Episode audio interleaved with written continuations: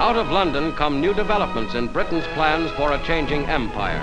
Under Prime Minister Attlee, the government of the United Kingdom shapes a new policy for freeing India and withdrawing from Egypt. The policies of Ernest Bevin and Attlee have been criticized by British conservatives. Behind Britain's decision to free India and get out of Egypt, observers see implications of far reaching significance. The new British government is revising old policies in the light of new developments and modern thinking. I carry with me intergenerational trauma, and I'm very sort of out about that in the sense that my parents, uh, my matrilineal line and my patrilineal line are, are very complex, um, which is a reflection of South Asia. Uh, my parents would have been Indian citizens, but also citizens of the British Empire and would have been born uh, before partition. Um, and before the independence of India from, from the British Empire. Dr. Rohini Banerjee teaches Francophone literatures and cultures at St. Mary's University in Halifax. Born in Nova Scotia, she's grown increasingly interested in how her own family's history intersects with the narratives of Canadian identity. And it bears adding the shifting and contested narratives of Canadian identity. With that trauma came identity problems and questions. So my mother would have had two identification cards, one that had a Hindu name and one that had a Muslim name. On top of that, she has what is what we would be now call Dalit identity. And so Dalit is the more updated word for untouchable. And untouchability um, is through a system that has been imposed and appropriated by the British uh, Empire, but has been under the Hindu umbrella of classing individuals based often on skin color or their function in society. Dr. Banerjee's mother arrived in Canada in 1968, beginning her training and her career in healthcare on Prince Edward Island. But of course, when she arrived in Alberton, PEI in 1968, at the age of 21, that didn't really matter. She was just an Indian woman. And then that question of Indianness, of course, was problematic for her because she had never heard of the First Nations. She had never heard about who the Indians were. She didn't know anything about it. And particularly in Alberton, the presence of Indigenous peoples would have been limited.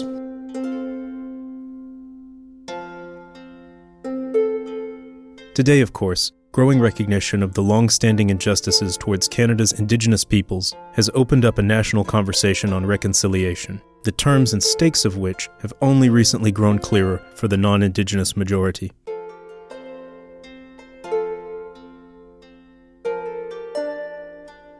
So she was a nurse, she did her work, she was grateful to be in Prince Edward Island, which of course was a remnant of the Great British Empire, and she retired as a nurse. She worked in Halifax as a nurse, well, PEI and then New, and New Brunswick, and then in, um, in Halifax. And she opened up a nursing home in Shubenacadie.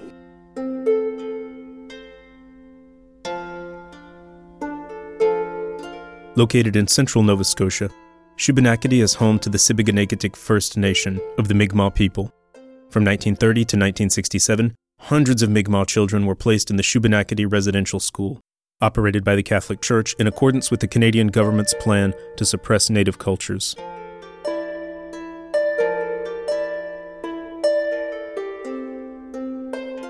And when uh, one day I was about to go teach class, and she calls me up and she says, They're asking me what my band number is. And uh, I didn't really understand what she meant. I actually had never been asked this question before, so I didn't know what she meant. And she said, they're asking me for my band number at the pharmacy or the pharmacy. And I said, oh, I think they think you're indigenous. And her answer was, finally, I'm Canadian. and I was sort of like in tears, about to go teach like Montesquieu, 17th century poetry. And I'm like, oh, she thinks she's Canadian because she's indigenous. And it was just this moment in which I wish I was like with her to talk to her about what that answer, what her answer meant to me, right? Being born here. So Given the multiplicity of strands woven into the tapestry of Canadian identity, how are we to make sense together of the legacies of colonialism? Dr. Banerjee's testimony of her mother's perceptions as a proud immigrant to Canada offers an entry point, a poignant one at that, and there are many others.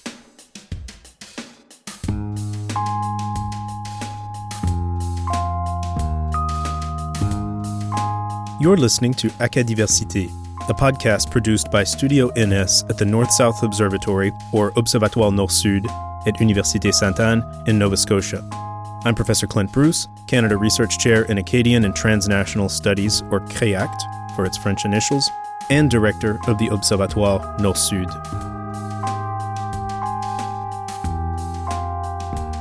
Acadiversité explores the intersection of various dimensions of Acadian history, society, and cultural identity.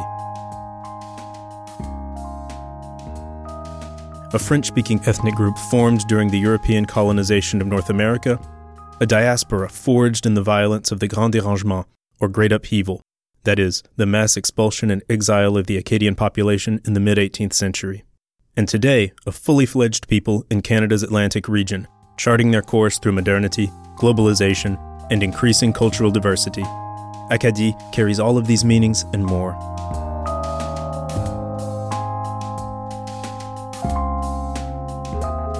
This third episode of Acadiversité, also our first English language episode, deals with the context and legacies of settler colonialism in Mi'kma'ki, Acadie, Nova Scotia, and beyond.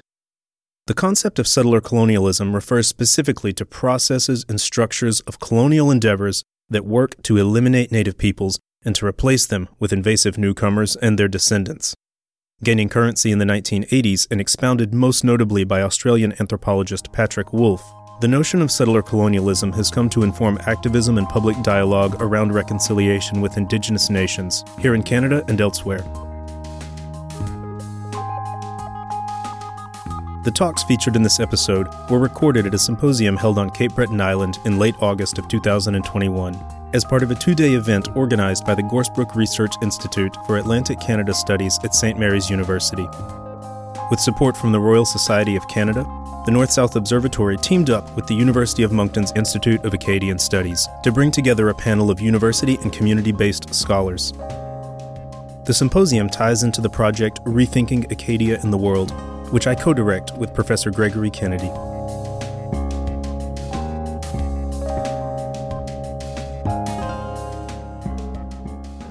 Good morning. My name is Karly Kehoe, and I'm from Marguerite. So it is really, really nice to be doing um, an academic and community event outside of Halifax.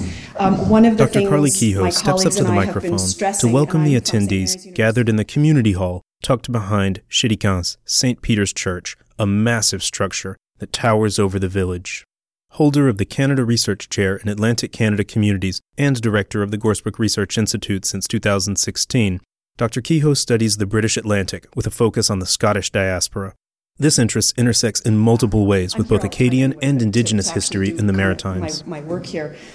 I want to acknowledge that we are in Mi'kma'ki, the ancestral and unceded territory of the Mi'kmaq people. This territory is covered by the treaties of peace and friendship that were first signed between the Mi'kmaq and the British Crown in 1725. This treaty was meant to establish the rules for what was to be an ongoing relationship between nations, but we know that the British never intended for this to be an equal relationship. Um, and a number of the talks and the activities statement that, that Dr. are planned Kehoe over is the reading is known days, as a land um, acknowledgement, going to help us a now widely this. accepted symbolic gesture signaling both respect and openness to meaningful reconciliation with Canada's Indigenous nations.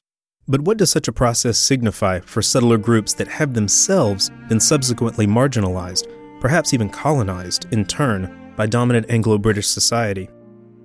Dr. Kehoe asks such questions about the Gaels of Cape Breton, and we will be asking them about the Acadians.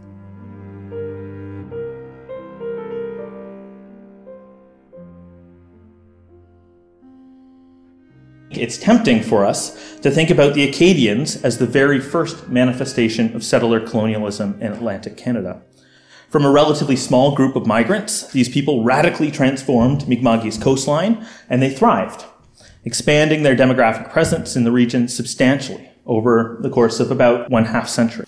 Their communities were and are robust and dynamic uh, places, and in many ways they continue to thrive throughout uh, this period and well in, uh, into the present. Dr. Thomas Peace is a historian of colonialism in early Canada and co director of the Huron Community History Center at Huron University College of the University of Western Ontario. As a researcher, he studies how diverse Black, Indigenous, English, and French communities interacted in northeastern North America during the 18th and early 19th centuries. In his estimation, the Acadian experience brings a considerable degree of complexity to the paradigm of settler colonialism.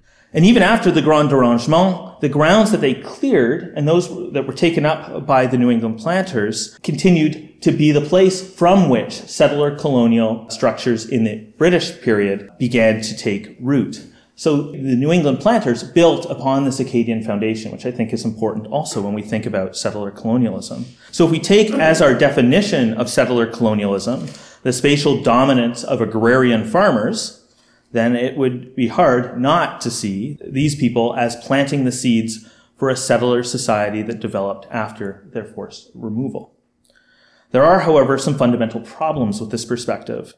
Though the Acadians were undoubtedly settler colonists who lived in settler colonies, their society, I'm going to suggest to you, was not settler colonial. And what I mean by this is that if we think about settler colonialism in the ways that scholars like Patrick Wolfe and Lorenzo Veracini have challenged us, we must turn to consider settler colonialism as a coordinated system of power, a tool of dispossession, and to use Wolfe's uh, evocative phrase, a structure that works towards the elimination of the native from broader society. So though I don't agree with people who see Acadians and Mi'kmaq as people living harmoniously during the 18th century, their relationships are far more complex, and we can point to several uh, counter examples to that historical myth, I would say. I think it is important that we emphasize that the worlds the Acadians built were not intentionally destructive or ignorant of the first people upon whose land they settled, which I would suggest is a kind of symptom of settler colonial systems of power that develop later. To test his argument, Professor Peace evinces particular interest in a region that remains underrepresented in scholarly literature the Shubenacadie River in central Nova Scotia. This, we recall, is the very region, Sipekne'katik, where Professor Rohini Banerjee's mother was asked about her band number. As Dr. Peace points out, the Riverway has served, from time immemorial up to the present, as an important thoroughfare and homeland for the Mi'kmaq, a true center of Mi'kmaq life and community. Acadian settlement in this part of Mi'kma'ki has all the hallmarks of a settler colonial regime, though. The land at the top of the Bay of Fundy and along the Sipekne'katik was granted following French customs in 1689. Seigneurial title to the grand was granted to Mathieu Martin for Cobequid, that's present day Truro, and to Marie Leneuf de la Vallière for the Sipekne'katik River. Though it doesn't seem that Leneuf actually took up her seigneury on the river, Martin did so, though it reverted back to the British Crown in 1724.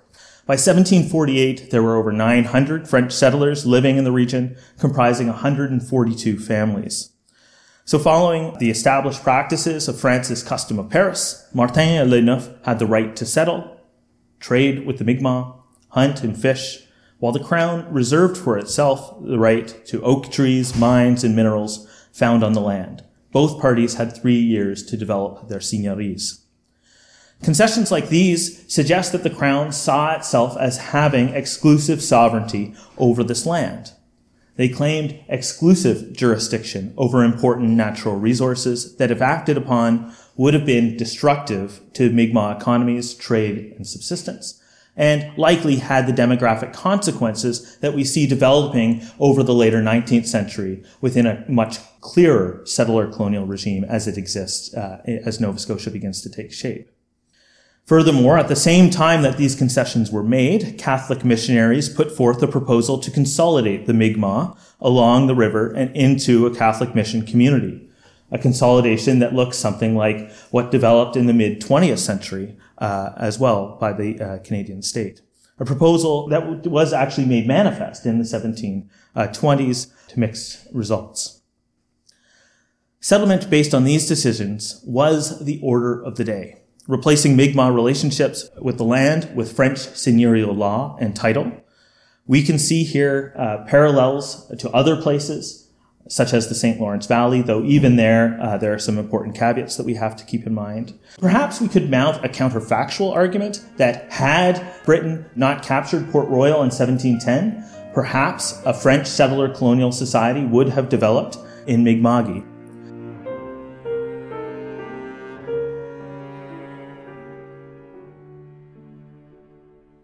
Notwithstanding this possibility, Dr. Peace believes that another, less destructive model of coexistence could have continued to develop.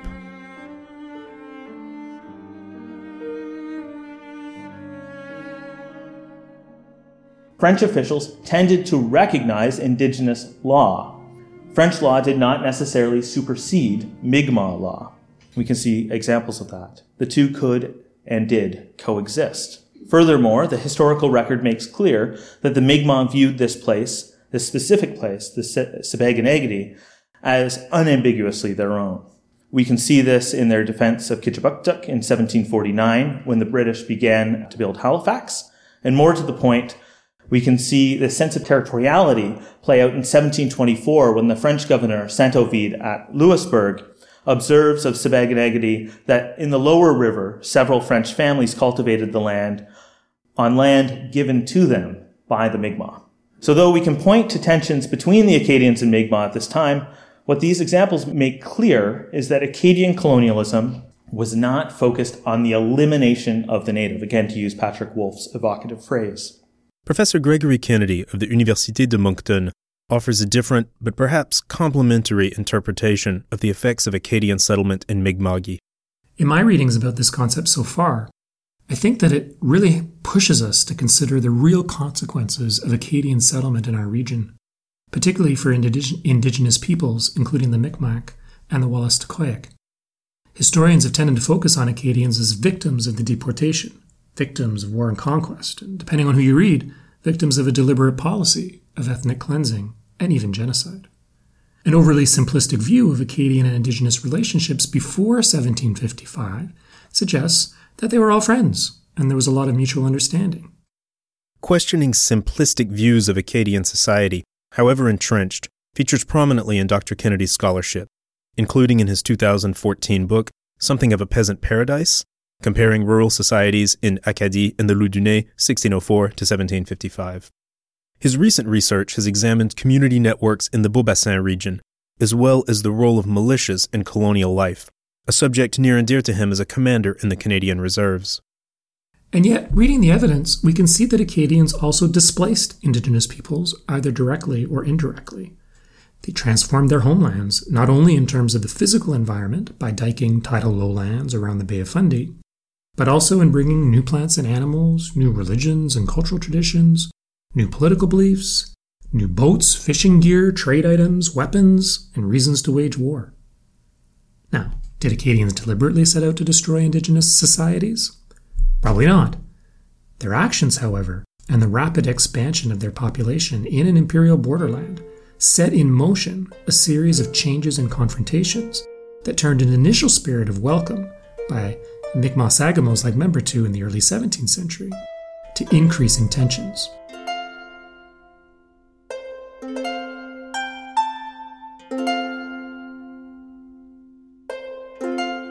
In this sense, he argues, the Acadians' occupation of the lands cannot be abstracted from the longer arc of settler colonialist processes. Tom tells us that Acadians held neither the wealth nor access to power required to dispossess the Micmac of their land. There's a question behind that. Would they have done so if they had had the wealth and access to power required? So we might come at early Acadian Mi'kmaq history another way by asking the question Did people on both sides want to live in a complex, plural, dynamic, and shared space? If they could choose, would they opt for a settler colonial society or, from the indigenous perspective, maintaining their traditional culture? Or would they have preferred uh, and actively chosen something new and diverse in contact with the other side? Questions like these raise thorny issues in Acadian studies, ones that are not always welcome. Answering them involves a considerable degree of nuance. And this is precisely where Richard White brought us in 1991 with his study called The Middle Ground. He was looking at the Great Lakes region, which the French called Le Pays d'en Haut. And he argues then that indigenous European relations were much more complex than stories of conquest and assimilation or stories of cultural persistence. He highlighted the creation of something new, a place co created. Here's the, the, the key verb co created by both sides returning some level of agency to Indigenous people involved. This was a world characterized by shared meanings and reciprocal relationships, new traditions, new vocabulary. And it endured uh, at least in the Great Lakes region, for more than a century.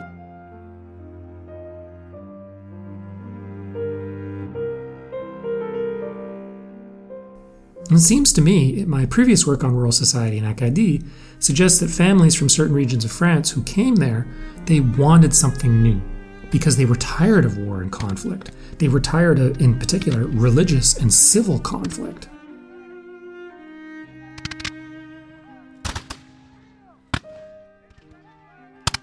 And they met people in the Micmac and the Wabanaki who had also moved to the region in order to get away from warfare in order to get away from conflict, in search of more stability and security for their families. So there was potentially this moment of shared interest in peaceful accommodation, acceptance of difference.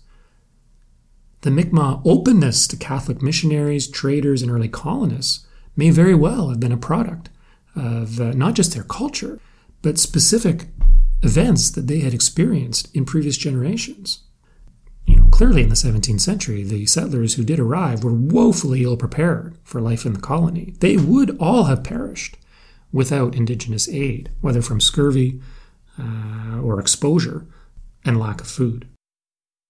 So, you know, Tom and, and John Reid and Elizabeth Mancke, they, they recognize that this isn't just a military calculation. They talk about these fluid spaces of power.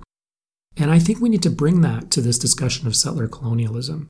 Don't just look at demographics or numbers of troops or cannons or ships, but come to White's notion of viewing compromise and negotiation, and yes, resolving occasional conflict, as part of a broader search for security and order by ordinary people in a fundamentally new world, new for both sides. The alliances that were struck were not simply military constructs, but places of culture and linguistic exchange. In this sense, Acadian Indigenous relations opened a window onto a new paradigm, at least in potential. So, in the end, I would offer that settler colonialism puts too much emphasis on an evaluation of purely military strength and political interest, as understood through a kind of Napoleonic era uh, nation state. There was a middle ground moment in Acadie, perhaps fleeting, but an opportunity nonetheless to create something new. As Professor Peace also pointed out, this opportunity was not to be borne out. Dr. Kennedy explains. Ultimately, the British made a choice not to pursue the philosophy that had been outlined in the initial treaties of peace and friendship, guidelines that sound a lot like the middle ground. And they were not alone in taking this hard line. French and British military leaders arrived fresh from European battlefields in the 1750s, fresh from campaigns against ethnic diversity, such as in the Scottish Highlands, and they brought a viewpoint that was the antithesis of the middle ground.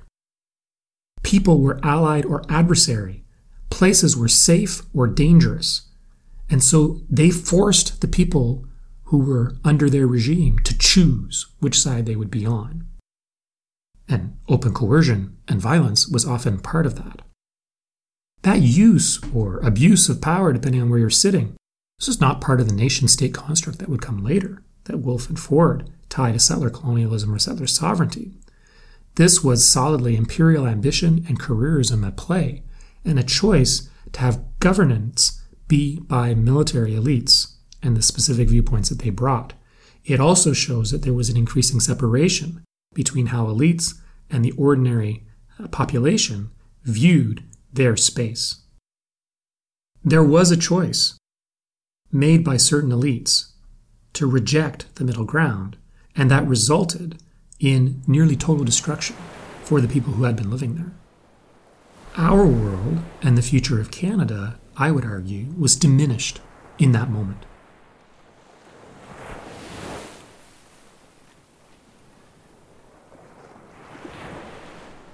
That said, colonial era Mi'kma'ki was not a uniform or unified space. One single explanation doesn't necessarily account for all facets of its development. Dr. Nicole Gilhuis teaches history at Pepperdine University, and among the research projects related to her dissertation work belongs to the Rethinking Acadia initiative.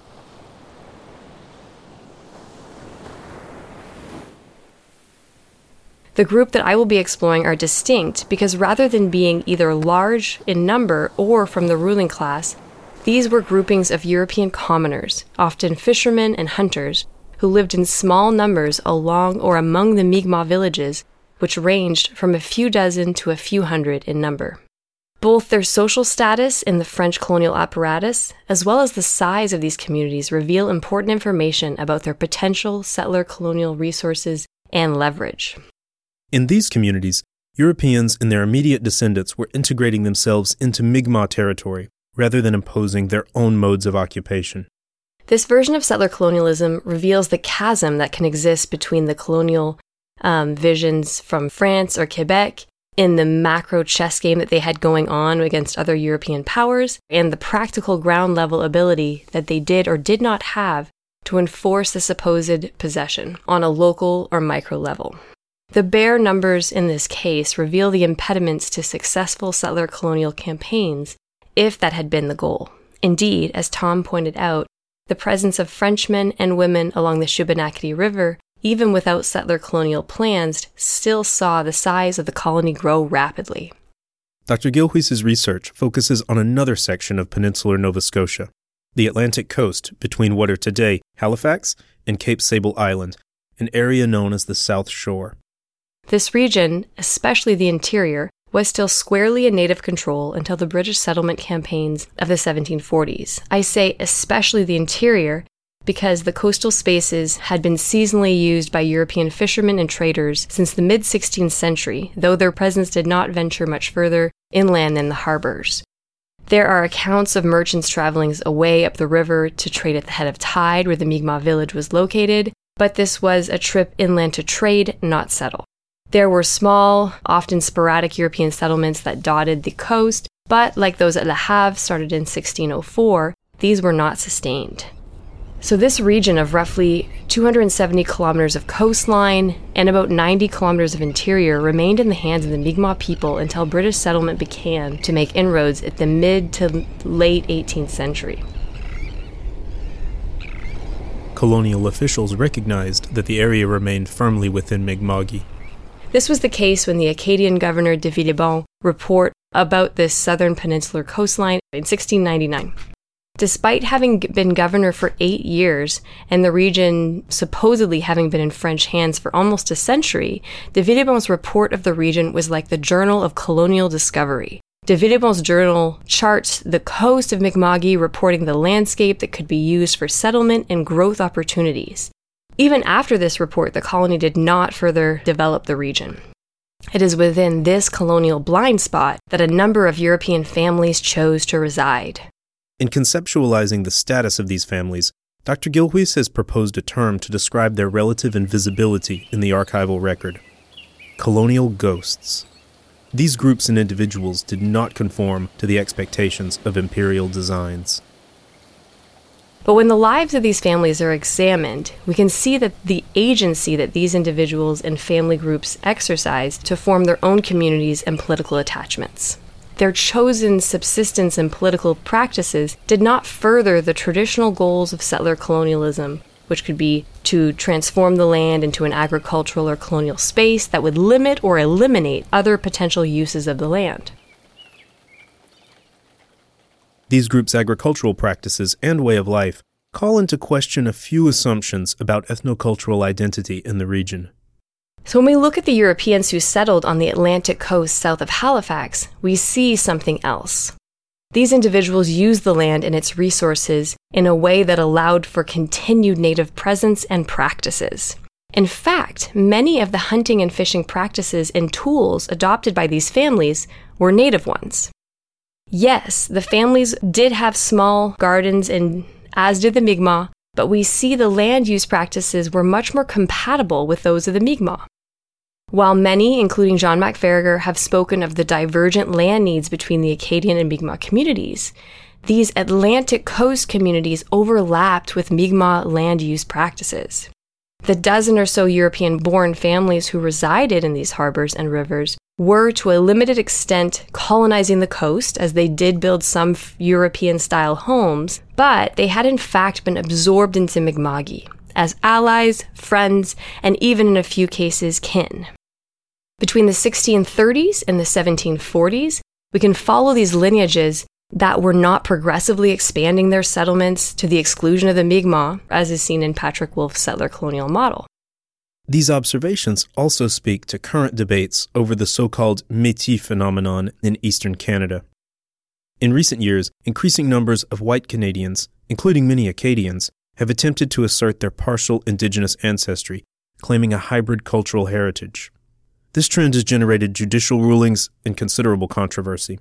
Though she does not address this matter directly, Dr. Gilhuis's findings do illuminate the social cultural realities that are often discussed in relation to Metis identity in Nova Scotia. Rather, they are, generation after generation, hunting, fishing, and trading in the region as the local Mi'kmaq bands were. They use the rivers, interior lakes, heads of tides, and coastal shores seasonally to benefit from its natural abundance and their linguistic dexterity to trade with either European or native traders who came by. With their homes set up along the Atlantic coast, they were able to trade with the English fishermen who frequented the coast, and this is where we get a little bit closer look at these Mi'kmaq adoptees. When we look at the political and social formations of this region, it is much more fruitful to start with a Mi'kmaq rather than a French perspective. When we come from this from a Mi'kmaq perspective, we see in fact sustained communities who are continuing to reside in the same rivers, who are accustomed to incorporating newcomers who contribute to the community, whether native or not.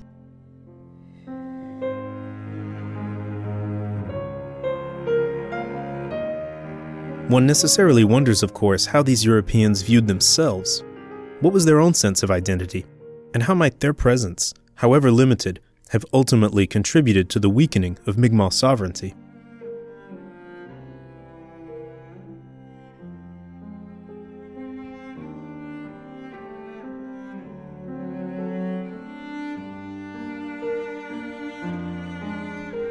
You might call this region of the Maritimes a zone of failed French colonialism or French unfulfilled visions of colonialism. These families demonstrated the agencies they had as they made their trips across the Atlantic in the first place. That they had left in French ships did not mean they saw themselves as quote unquote living for king and country, especially in the 17th century. Maybe they desired distance from the struggles back home or new opportunities in the Americas. Many who came and stayed in the coastal regions south of Halifax were likely coming to work on contract, some of the quote unquote birds of passage that Joan Dawson writes about, only to find for themselves a more permanent place. What these families show us is that they are important yet unintended results of settler colonialism. Not all who leave through the channels of empire will see their place within them. Some will seize opportunities to join other communities and to pursue different forms of life. In this case, on the Atlantic coast, even as the French are claiming these families as tiny dots on maps, these men, women, and children did not see themselves as representatives of the French nation or as furthering its cause. These families sought their own survival and found it for more than a century in Mi'kma'ki.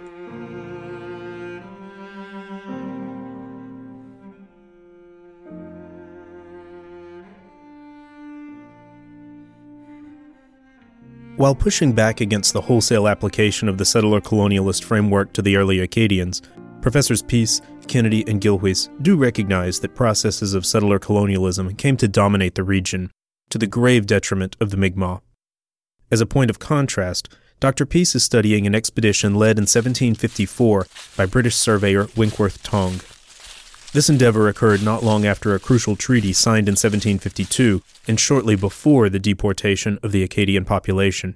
Fueled by Britain's unwillingness to acknowledge Mi'kmaq title to the Sipekne'katik, Tonge's purpose was to neutralize the Mi'kmaq as a threat to Britain's resettlement of colonists in the heart of Mi'kma'ki.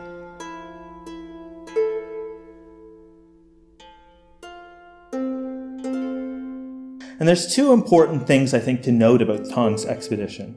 First, in advance of his party, the Mi'kmaq who had not already moved from Sipekne'katik to Chignecto to Beaubassin following the founding of Halifax, that's about 90 people, they did so. They moved away. In fact, Tonge notes Mi'kmaq, which I'll get a Mi'kmaq presence, but he does not encounter any Mi'kmaq people because they all knew he was coming and they left. And there, they crafted a letter setting out what I would suggest to you is a colonized vision of their homelands leaving for themselves the middle part of what we know today as Nova Scotia and drawing a clear line, a border between British, Mi'kmaq, and French territory. So this is what they say in the 1754 letter. It's quite interesting because indigenous peoples throughout North America are doing similar things relative to the British. To a certain extent, they're acknowledging British power, but they're saying, we want these homelands secured as autonomous, uh, self-governed spaces. Uh, and they're saying that quite clearly. The second point I want to bring out is the one that I mentioned earlier. And as Tonge's going up the Sipekne'katik, he's writing all sorts of interesting things. He's noting Mi'kmaq buildings, and Mi'kmaq fields. And in fact, these are places where if you look at this region, you can see a Mi'kmaq presence consistently from time immemorial to the present. But there's something else that's happening just after Tonge has arrived. Immediately after Tonge uh, surveys, they begin to carve this land up. And this, I think, gets to what we're talking about when we think about settler colonialism.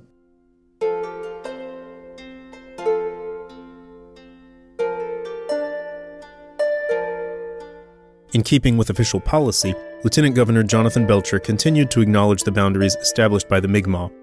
Actions on the ground, however, told another story. Belcher's proclamation foreshadows the 1763 Royal Proclamation, which essentially sets out across North America that before the British will grant land to settlers, they will negotiate for it with indigenous nations. But the story on the Sipekne'katik gets even more complex because on this map, where this um, campsite is, this is the location of Fort Ellis. And Fort Ellis was built in 1761. It was never really occupied, but its purpose was to uh, neutralize uh, the Mi'kmaq threat to Halifax and basically to set out and protect these, uh, these early settlements. And guess who is getting the land for these settlements? It's Henry Ellis and his, his nephew. Uh, Montague Wilmot uh, has the land, who's the, the person who replaces Ellis, has the land right underneath uh, the fort. Uh, and it is, it's the colonial elite who are beginning to occupy all of these spaces in this recognized Mi'kmaq homeland.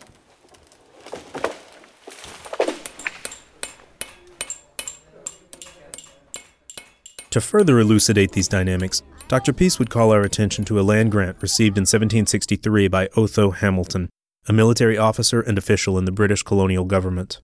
This specific parcel of land in 1814, the Mi'kmaq ask for the mission site and they ask for it for burials. And so it points to the ways in which there is still, despite the fact that this piece of land had been granted to somebody who had significant power within the colony, there was this continuity and significance of this space. For those of you who know the region well, you may know that the mission site later becomes in the 20th century the site of the Shubenacadie Indian Residential School as well. And so this specific parcel of land, which we can trace its settler colonial history back to this transition, continues to be this complex site of oppression and resistance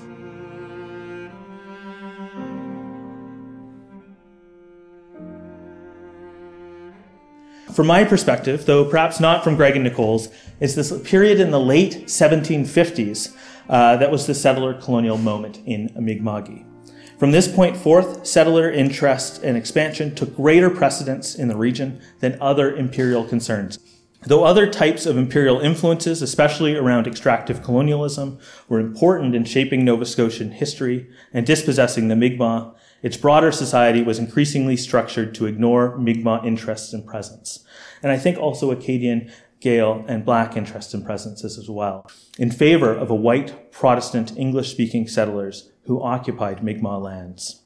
So thus opened the era that both intentionally, but also through ignorance and dismissal, worked to eliminate the native from Nova Scotia society. Though there were many casualties, that such a goal was never fully achieved remains a testament, I think, to Mi'kmaq resilience and survivance for much of the past two centuries.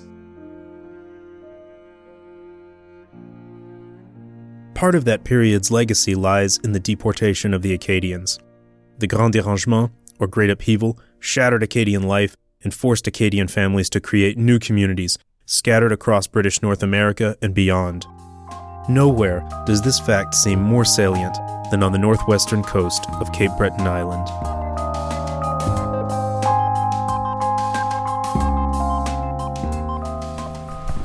Right. So, the 14 heads of family are actually buried there. Okay. Um, and Just watch um, the road. yeah, this was the site There's a car coming. of the first, one of the first chapels in 1812. But there was a prior chapel, according to this, further back here, A group of about 20 of uh, us, in professors, students, visitors, and local residents, are listening intently to Scott Aucoin, a Chéticamp native, Parks Canada employee, and heritage entrepreneur. cemetery here. Um, After a so short drive from the church, we've just arrived We at the village's historic cemetery, there, so which sits on a hill back, we'll nestled amidst the woods bit more time stretched towards the Cape Breton there and see what Highlands. We can see on the cemetery, where lie buried Chéticamp's founding families, refugees in the wake of the great upheaval and settlers here on Cape Breton Island, is our starting point for a late morning hike. Our destination? The remnants of an old mill on property that Scott purchased a few years ago. A few hundred feet beyond the graveyard, we turn onto a road named Le Platin, or Bottomland.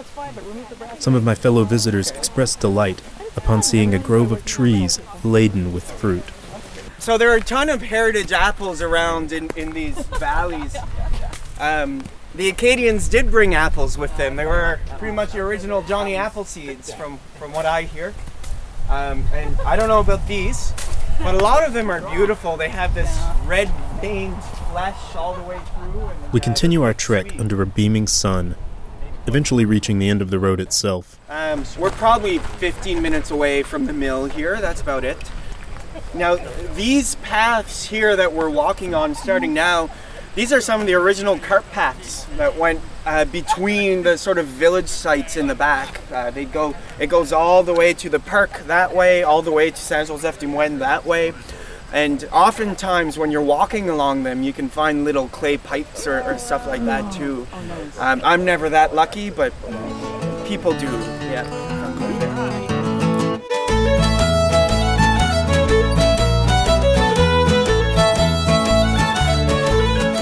Archaeological luck or not, Scott does have the benefit of both appreciating and understanding the history of his community. Earlier in the morning, he shared his perspectives with us in a presentation given at the hall. I'll start off by saying we are on the ancestral territory of the Mi'kmaq of Nova Scotia, unceded territory, and, and they've been coming here for about 10,000 years, especially during the summer months to fish salmon in our rivers and so on. But my story today, I'm going to focus more on my heritage, the Acadians, um, the first European settlers in, in this area, and more specifically on Chéticamp, the walk following. Scott's pride in his Acadian heritage is reflected in his knowledge of his own family Just to give lineage. you an idea, I'm an Aucoin. Around here, we know each other by the son of, the son of. So I am Scott, a Wilbert, a Wilbert, a Louis, a Julien, a Damien, a Simon, Sam, a Pierre, a Jean, a Martin, a Martin, a François, a Martin. We date ourselves, you know, back to France, to Grand Pré. Uh, the Aucoins were officially here on register by 1787. So about 32 years after the deportation. But they came here in a very Resiliency stands out among the qualities Scott attributes to his Acadian forebears, as do the bonds they forged with other peoples of the Maritimes. Let go. They made their way over to France. And they stayed there for about 10 years before crossing the ocean again, hiding out in PEI, uh, most likely with the Mi'kmaq for a season or two, and other Acadians that were there as well, finding the way in coastal areas, uh, fishing in Nova Scotia and Cape Breton in the summer, before finally coming up here and being on the register in 1787. So it's remarkable, really. I often wonder how they even started something here uh, and what tools they would have had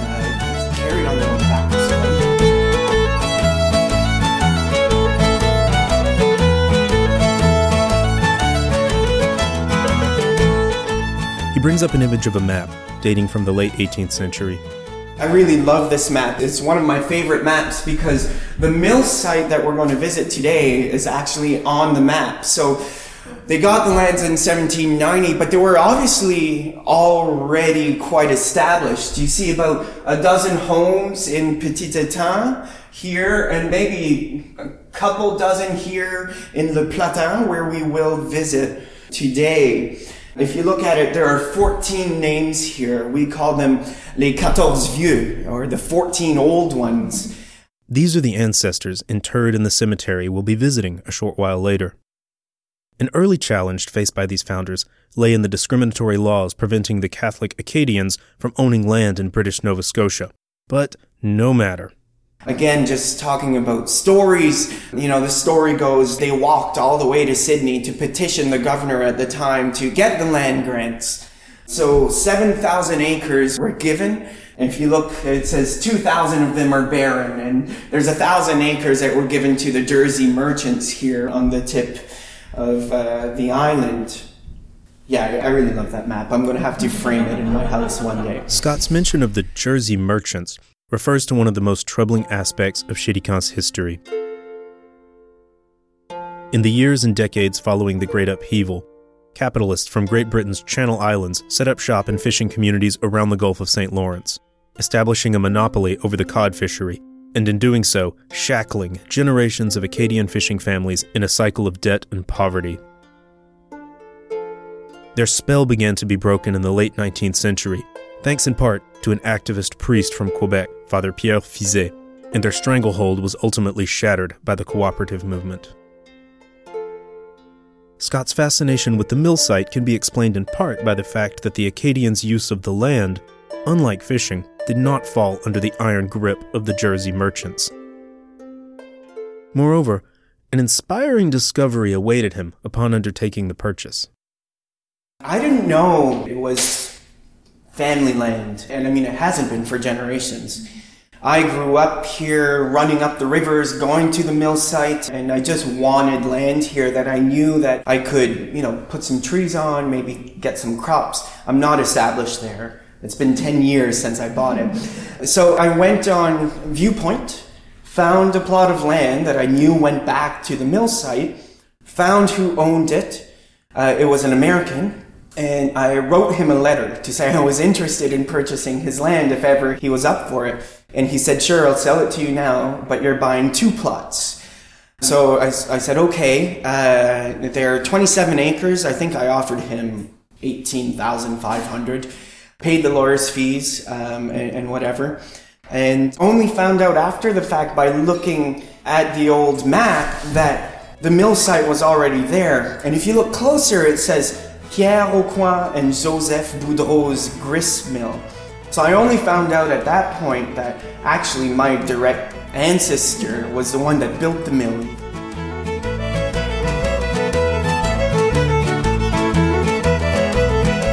Back on our walk, we've wound our way along the valley and down to a homemade bridge Scott built to access the site. So I don't know if you can see quite yet, but there's a clearing just over there, and the mill site's just beyond that. Well, we'll see when we get there, but uh, they they even had a house back here, so it's a long ways to come in and live in the woods. I tell you, I was here working on the bridge the other night, and it got dark pretty quickly. There's not a lot of sunlight in here. I will ask you to cross the bridge one at a time. Like I have two systems. Once on the other side, wires, we find like ourselves in front of the foundations of a long abandoned homestead. Further up, just before the waterfalls.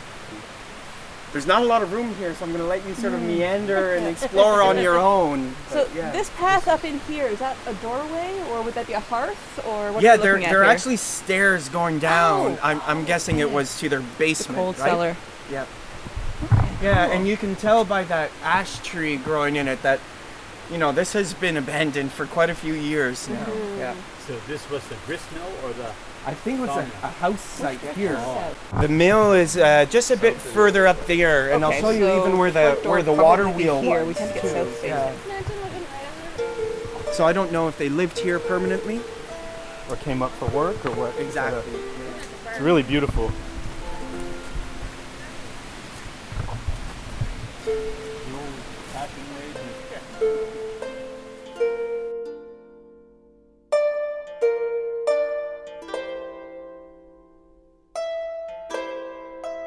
Few moments later, we reach the site of the old mill.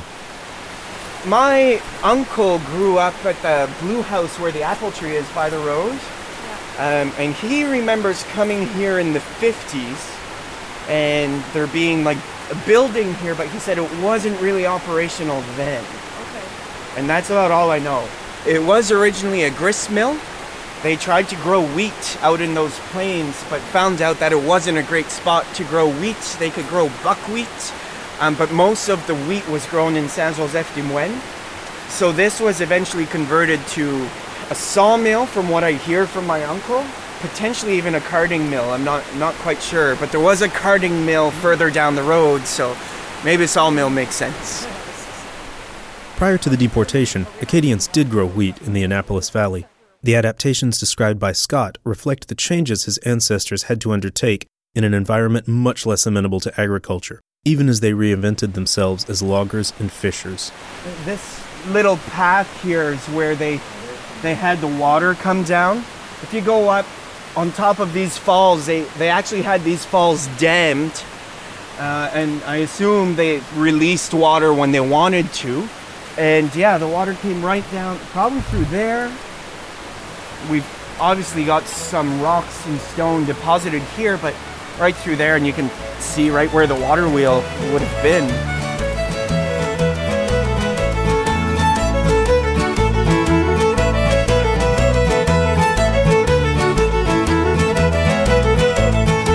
As Scott continues to answer our questions and as we explore this forgotten place, I think back to his earlier reflections about what makes Chéticamp special to many residents, newcomers, and visitors alike.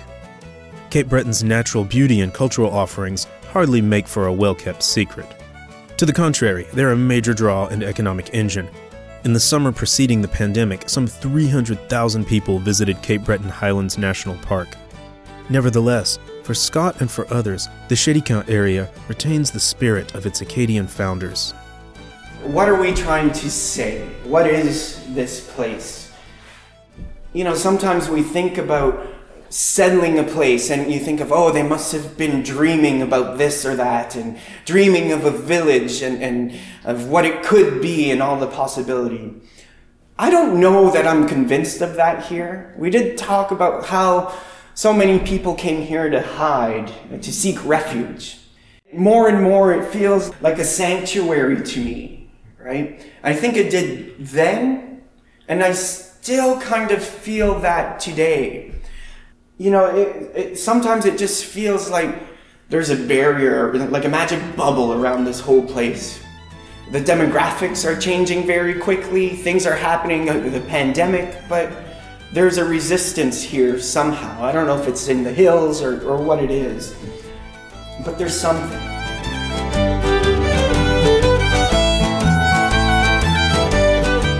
There's something, indeed. And as we contemplate the remnants of Chéticamp's past, we also marvel at the resiliency of minority cultures that have survived colonial era tribulations and subsequent marginalization under the modern nation state, finding new homes, building new communities where they could.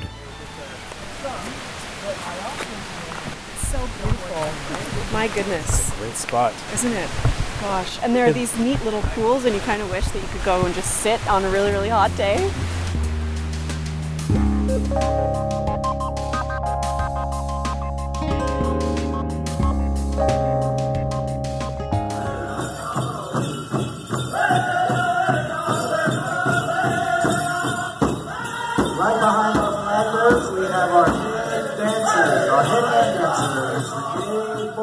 That's the question of the 21st century for the Houma specifically, but for every other indigenous group and tribe is how are we going to navigate this new century? What's the vision of the Houma people for the 21st century? Not just the Houma individual. What's out there and what efforts are we engaging in that's going to strengthen that link to each other and to the land that's kept us here through 300 years of colonization and kept us together as a tribal group. That's the challenge of the 21st century.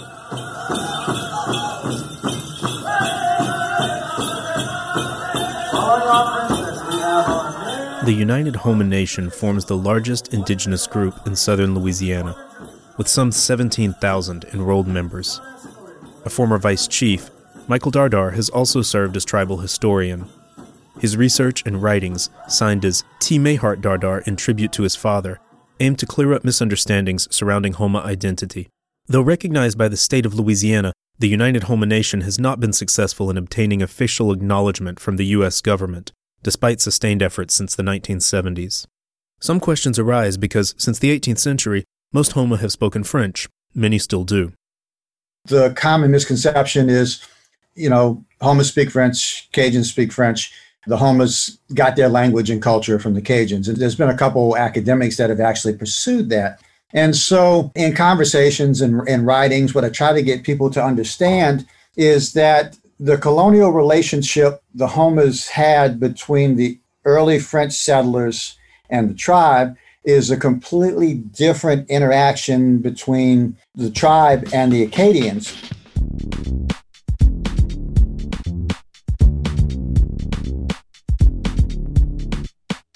The ancestors of today's Houma Nation were among the indigenous peoples whom Acadians encountered once they began arriving in lower Louisiana, then a Spanish colony, beginning in the 1760s.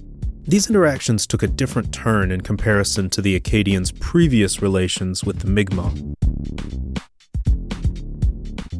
But by the time the Acadians began to come in mass to Louisiana and came into contact with the Houma, there was more of a competition. They became a group in competition with the Houma for land, for resources. As the Spanish began to settle them along the river, during that period was a time when the Houma were less important. The Spanish had taken over in 1763. They had a much stronger colony. They were not as dependent on the Houma as the early French settlers were. And so when the Acadians came in and the Spanish began to settle them, there began a competition of resources between the Acadians and the Houma that were a large part of the reason why we made that final migration off of the river and down into the lower bayous. In the years around Louisiana's entry into the United States, the lower reaches of Terrebonne and Lafourche parishes, south of New Orleans, became Yakni Huma, or Houma country. Though not eliminated, Michael Dardar's forebears did suffer existential threat from the pressures of settler colonialism in the Mississippi Valley. It exasperated the problems that were there for the indigenous people of Louisiana at that particular period. Because you find probably around seven, early 1780s was that transition period as far as population goes in, in the lower Mississippi Valley, when the colonial population began to outpace the indigenous population because of warfare and disease and, and all of those factors. And the indigenous population was already in a decline. But when you get to the 1770s, 1780s, that's the breaking point. That's the point where the colonial population began to be bigger, was already on the way of being more powerful. And so the indigenous population was more and more subjugated to the margins. In many ways, the experience of Acadians in Louisiana flies in the face of widespread conceptions of the exiles as mere victims. My own research deals with the integration of Acadians through their adoption of slaveholding in Louisiana. Indeed, much of what is known as Cajun culture owes its flair and flavor to the influences of African descended Creoles.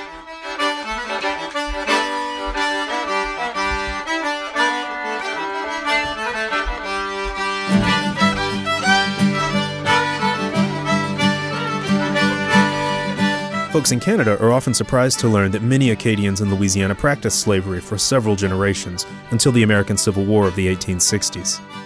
Though the consequences of Acadian settlement on indigenous nations like the Houma have been highlighted by historians like Carl Brasseaux, Daniel Usner, and others, this aspect hasn't quite seeped into general knowledge.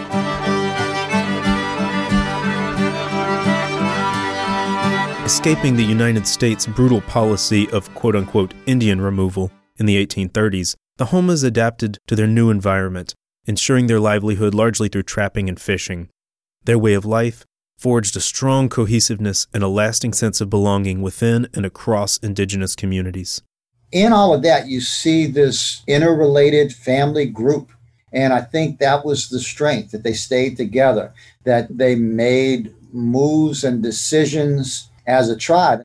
Again, that's the nature of historical research, especially indigenous research. It's not like you have, uh, you know, documentation of tribal council meetings, but you understand from the historical record and you see what was going on and you see the strength of this tribal culture that stayed together. And then as we got into the lower bayous, you follow the marriage patterns across bayous and you see the interrelations between these family groups.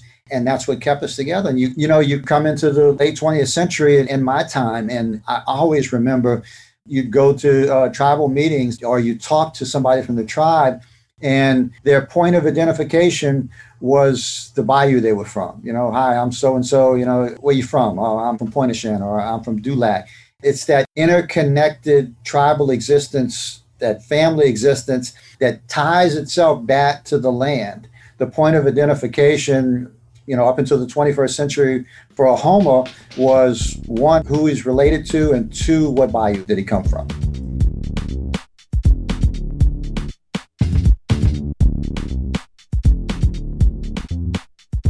colonialism in its historical form, of course, was obvious. You know, settlers came in, they took land, they took resources, they pushed indigenous peoples and culture to the side, getting us to the margins always. But today it's different in substantial ways, but it has the same goal. It, the key to indigenous existence, I, I've always seen is twofold it's our relationship to each other and our relationship to the land that we're attached to. And so, like I said, that home identification of who I'm related to and what bayou I came from.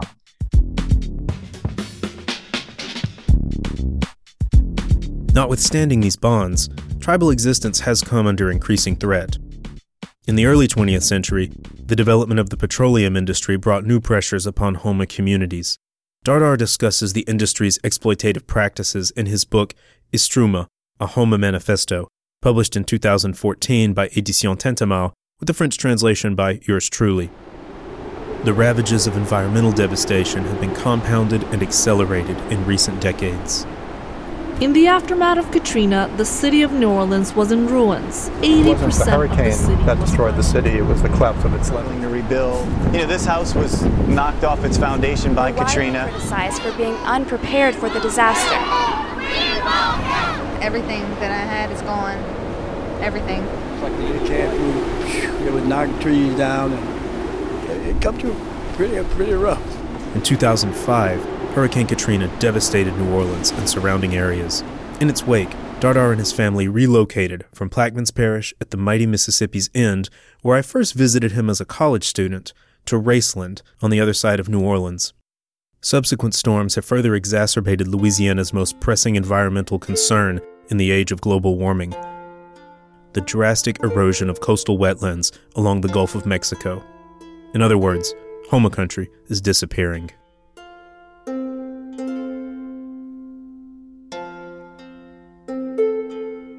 When I asked Dardar to explain to me the contemporary legacy of settler colonialism, I thought that these ecological issues would emerge at the fore. After nearly three months and many failed attempts, oil stopped flowing into the Gulf of Mexico Thursday after BP engineers shut down the last of three valves on a giant. The number one goal is to shut in the well and kill it and stop it at the source. This is merely an intermediate step to contain the oil pending the finishing the relief I think wells. it is a positive sign. We're still in the testing phase. I'll have more to say about it tomorrow. For example, some of his essays revisit the 2010 explosion of the Deepwater Horizon drilling rig, a disaster which captured the world's attention.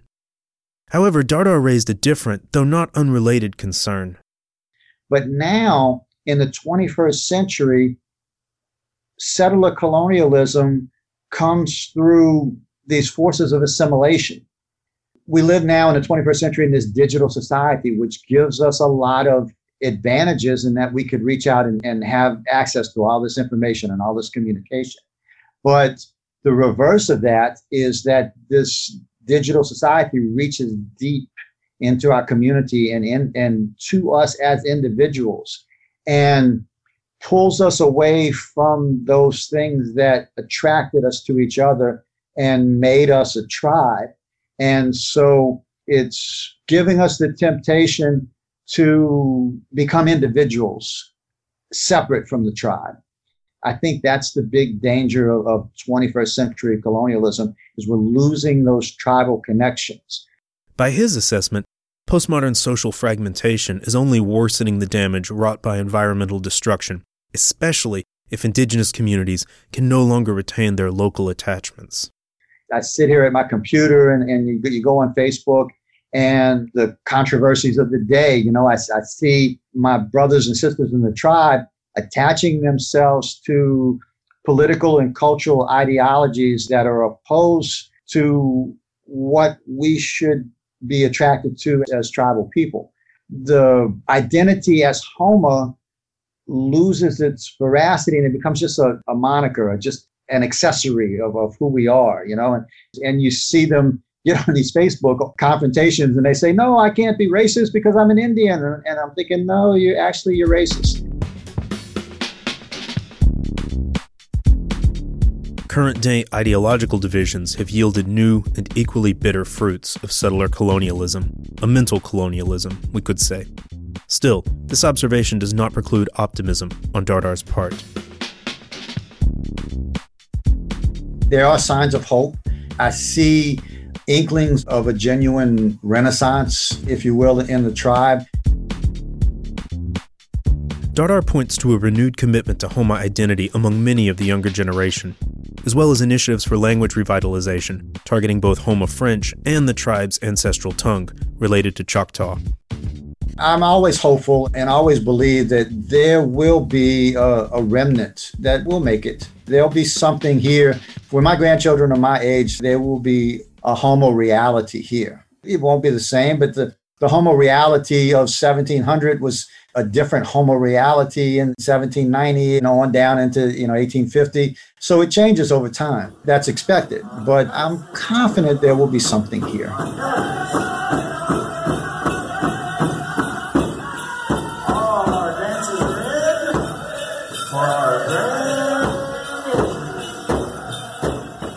History, as I would define it, is an ongoing process of striving for a balanced and evidence based understanding of the past. The word is sometimes used in other senses that, that are looser than that. Uh, throughout history, this, or for the first time in history, that. But history, properly defined, I would suggest to you, is a form of systematic inquiry. Since the inception of Rethinking Acadia in the World, Professor John Reid of St. Mary's University has been something of a guiding spirit for the project I co direct with Gregory Kennedy. One of Atlantic Canada's foremost historians, Dr. Reid wrestles with the limits of his discipline, all while believing in its potential to inform society. Which all sounds very nice and very rigorous, and perhaps it even sounds, as some of the prominent historians of the early 20th century like to pretend, objective. Well, for myself, I do have a continuing faith in the ability of historians to use the right balance of evidence and interpretation to reach inferences about many important dimensions of the past. But objective? I'm afraid not. History depends on the questions that we ask about the past and on the breadth of the evidence we use in answering those questions. Having joined the faculty of St. Mary's University in 1985, Professor Reid is now a senior fellow at the Gorsebrook Research Institute. In addition to his academic publications, he's offered his expertise in several court cases. These have included R v. Donald Marshall Jr., a landmark decision in 1999 by the Supreme Court of Canada on Mi'kmaq and Wolastoqiyik treaty rights. Though his research also deals with the history of higher education and more recently, the sport of cricket, his ongoing work on colonial Acadie in New England has impelled him to engage with the settler colonialism paradigm.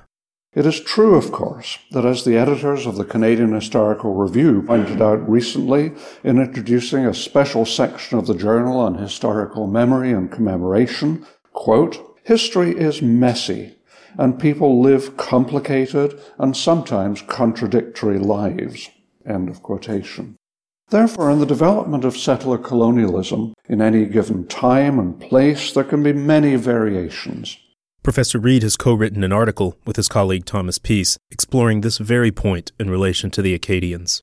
And for me, that's a point that I've always felt is central that uh, even though we cannot define it precisely in time, nevertheless, the existence of a tipping point where the forces of environmental change and demography mean that it's no longer possible for an indigenous population to live in an indigenous economy, an indigenous environment, where that becomes impossible that becomes a, a critical turning point in this series of processes. And yet, conversely, even after that time, uh, there could in some places be continuing personal relationships that joined settler and indigenous individuals and families. And uh, that again, I think, is a point of significance that in the more recent eras, meaning more by more recent, um, late uh, 18th century and going into the 19th century, that's a point I think that has been understudied and bears perhaps more attention.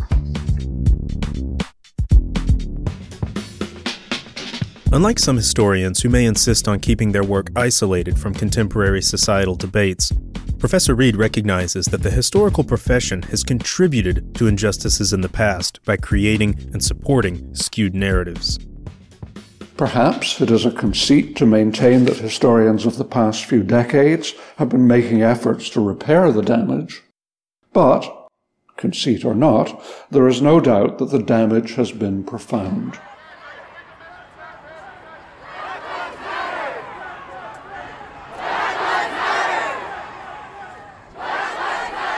Since the Black Lives Matter protests began more than a year ago, before then, but especially since then, there have been critics who maintain that questioning of the settler orthodoxies represents an attack on history.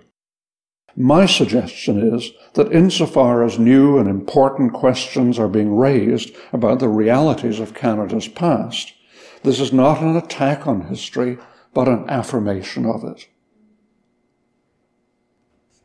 But collective historical memory is something different from history, even though there is a relationship between the two.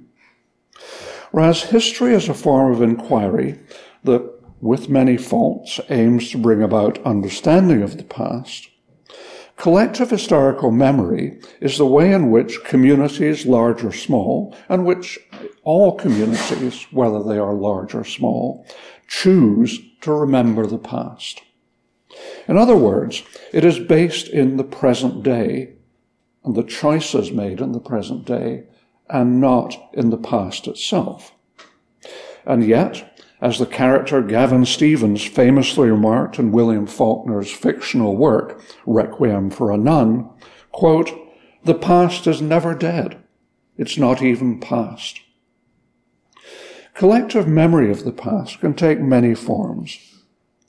The legacy of settler colonialism, however, can be found in collective memory that has been influenced by settler oriented historical writing and by teaching in the schools of settler societies where the legitimacy of the settler project was repeatedly affirmed. The settler society itself, its now overwhelmingly predominance in population, its institutions, its cultural manifestations, could be seen as the normalized product of a past that was inevitably leading to this point. Professor Reid's commitment to this idea led him to join the task force on the commemoration of Edward Cornwallis and the recognition and commemoration of Indigenous history.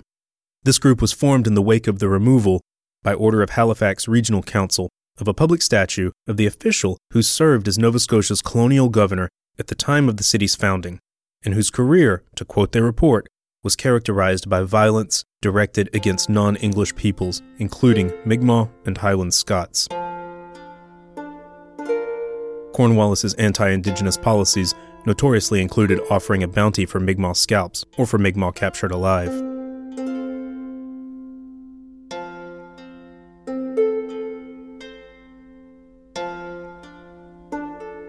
The committee was charged with formulating recommendations for dealing with the legacy of celebrating such a figure both important and highly problematic.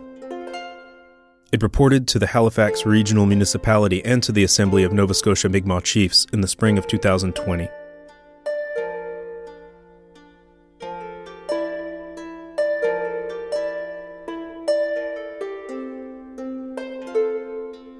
And in the report, the task force explored many elements of commemoration that time does not allow me to examine here this afternoon.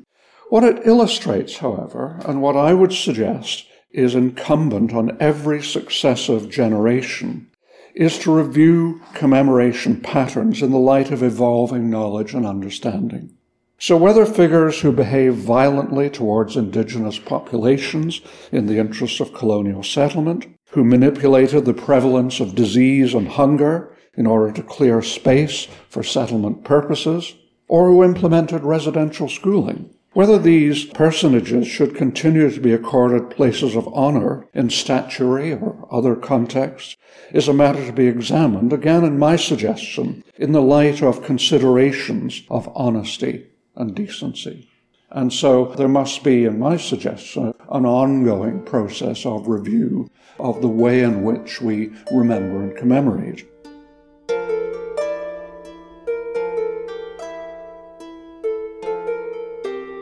Clearly, in many aspects, there is a better way to be followed in these questions than was the case, say, in the last century.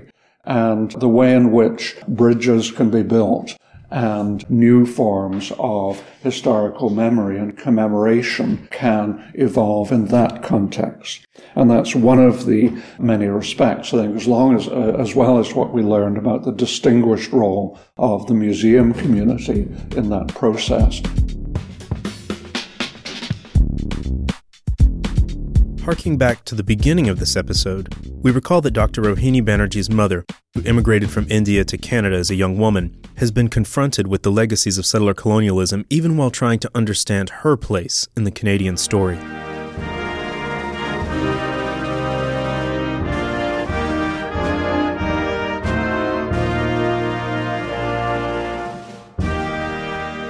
The dominant forms of historical memory, shaped in part by racial ideology, set the initial parameters for newcomers and later for their Canadian born children.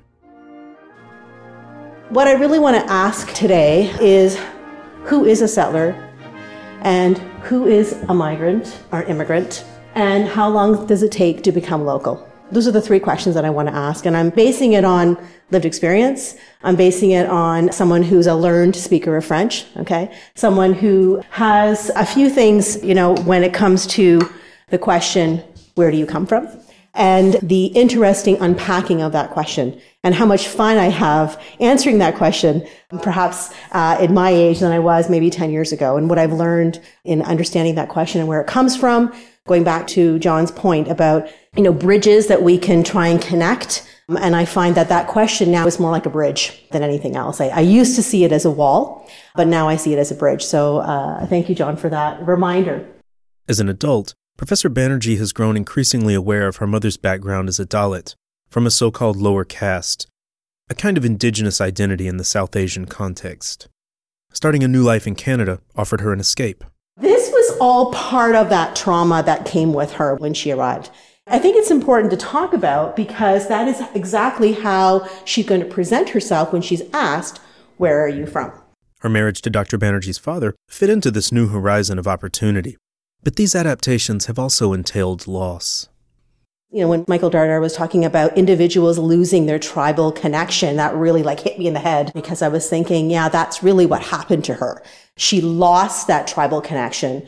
And for her, being a Banerjee was just a lot easier. And you know, there's also elements of shadeism and colorism uh, within people of color, and most of you who understand that that comes from British colonial, you know, ways of thinking, and that decolonizing of one's identity is constant. And, and John did mention decolonization, and that's a word that we're using a lot. We're using it in the academy.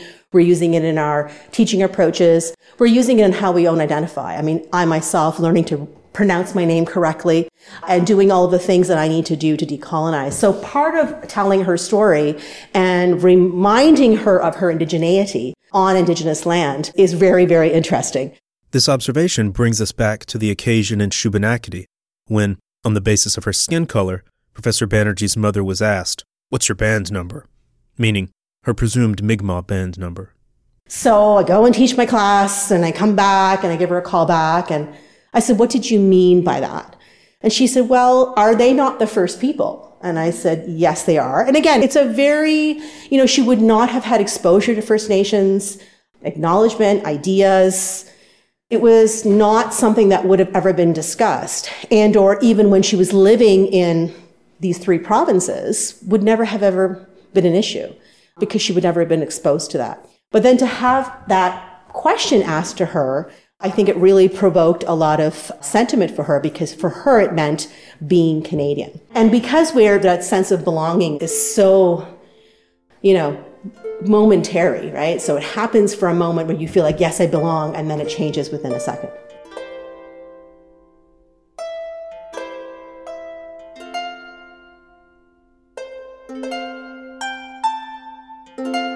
In the North American context, immigrants not perceived as white can be racialized in various and inconsistent ways. The legacies of colonialism remain a common denominator, however. This has been the case for Dr. Banerjee's mother, sometimes taken for being of African Nova Scotian heritage.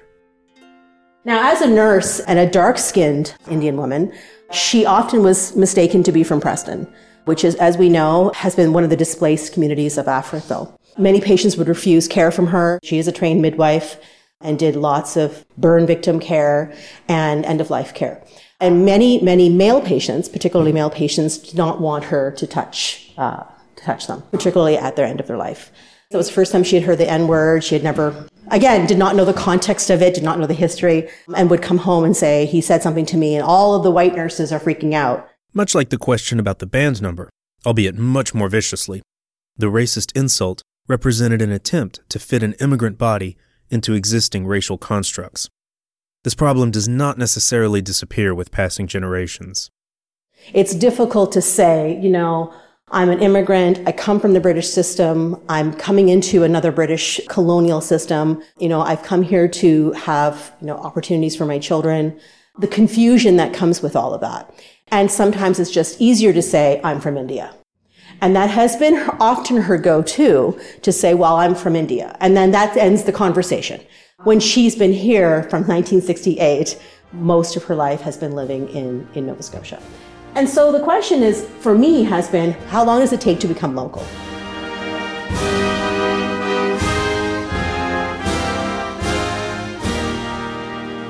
Dr. Banerjee believes that recent immigrants and their immediate descendants can move this process forward. She's inspired by the activism of the Maritime Bhangra Group, a dance collective based in Halifax.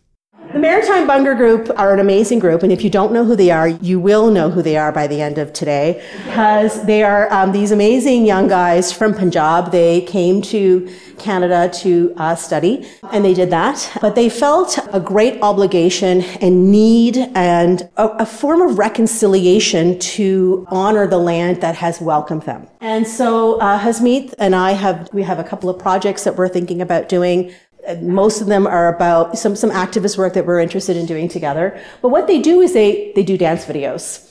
And they do these dance videos in, in beautiful outfits and they in lovely settings, very picturesque, what we call those, those tourism type settings, which you most of, most of you have seen. And then they raise money. Um, they've been doing it for ALS. They've been doing it for uh, the food bank. Shattering stereotypes um, through positive and joyful engagement with the community. The Maritime Bhangra Group provides one possible vision of becoming native for Professor Banerjee's own children and, of course, her students of various cultural backgrounds.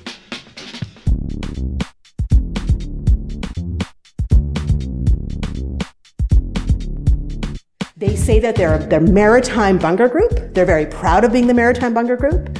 They have done videos with Highland dancers in Cape Breton.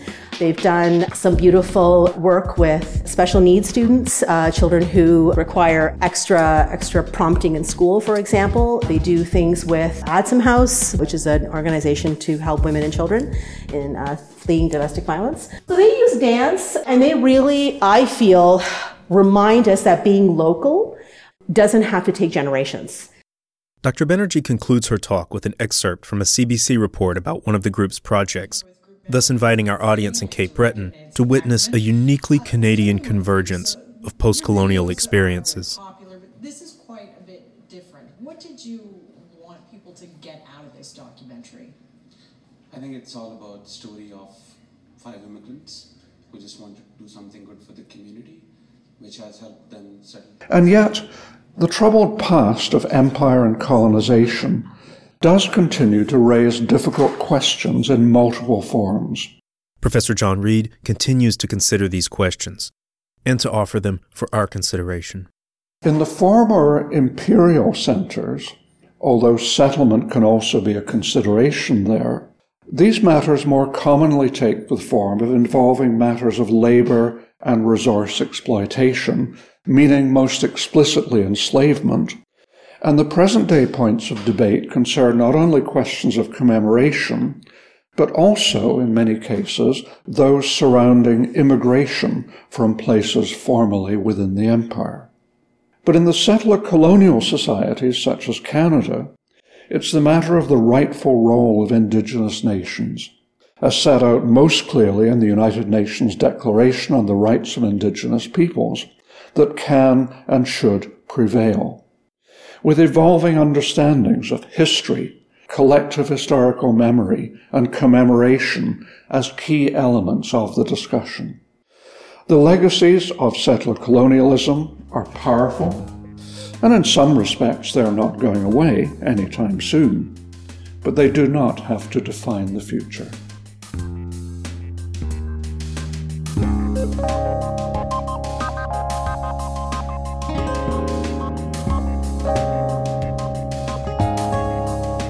But what about the Acadians, a French speaking minority in Canada's Atlantic region, and also a diaspora in Quebec, the United States, France, and elsewhere? Professor Gregory Kennedy, my co director on the Rethinking Acadia and the World project, would have us turn to a landmark book by historian Richard White, The Middle Ground Indians, Empires, and Republics in the Great Lakes region, 1650 to 1815. The concept of the middle ground refers to a territory that was used neither exclusively by indigenous nations nor by settlers, but instead was a space of interaction and negotiation, and for a time of creating new modes of coexistence. The Acadians don't get a pass on the changes and consequences they brought through their actions because they also became victims of imperial war. They were certainly settlers, and their actions had consequences. But indigenous people seemed to be willing to accommodate those changes and consequences because there was benefit for them. So we might want to revisit this notion of a middle ground based on accommodation, mutual respect, and mutual interest as part of the opportunity that reconciliation offers to us today. It will not be through cold power calculations, but rather respect that we find a new and better way to live together as neighbors. To conclude, I'd like to turn to a poem by Mi'kmaq writer Rita Joe, who lived from 1932 to 2007 and was a native of Cape Breton. In this piece, republished in We Are the Dreamers Recent and Early Poetry, she offers a lesson for us researchers and educators. I, no monuments, no literature, no scrolls or canvas drawn pictures relate the wonders of our yesterday. How frustrated the searchings of the educators. Let them find land names, titles of seas, rivers, wipe them not from memory. These are our monuments breathtaking views, waterfalls on a mountain, fast flowing rivers. These are our sketches, committed to our memory. Scholars, you will find our art in names and scenery, betrothed to the Indian since time began.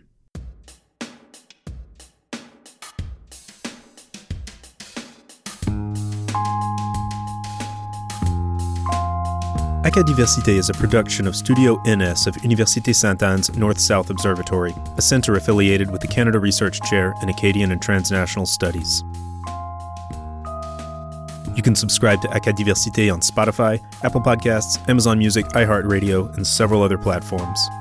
This episode was produced by yours truly, Dr. Clint Bruce, with assistance from Carmen D'Entremont and Michaela Lutz of the North South Observatory, and from Dr. Hilary Doda, former postdoctoral fellow at the Gorsebrook Research Institute. Thanks go out to everyone who contributed to the symposium held on August 27th and 28th, 2021, in Chéticamp, Nova Scotia. Special gratitude is owed to the Royal Society of Canada for funding through its Open Academy program and to our partners at the Gorsebrook Research Institute and at the Institute of Acadian Studies. Merci pour votre écoute et à la prochaine.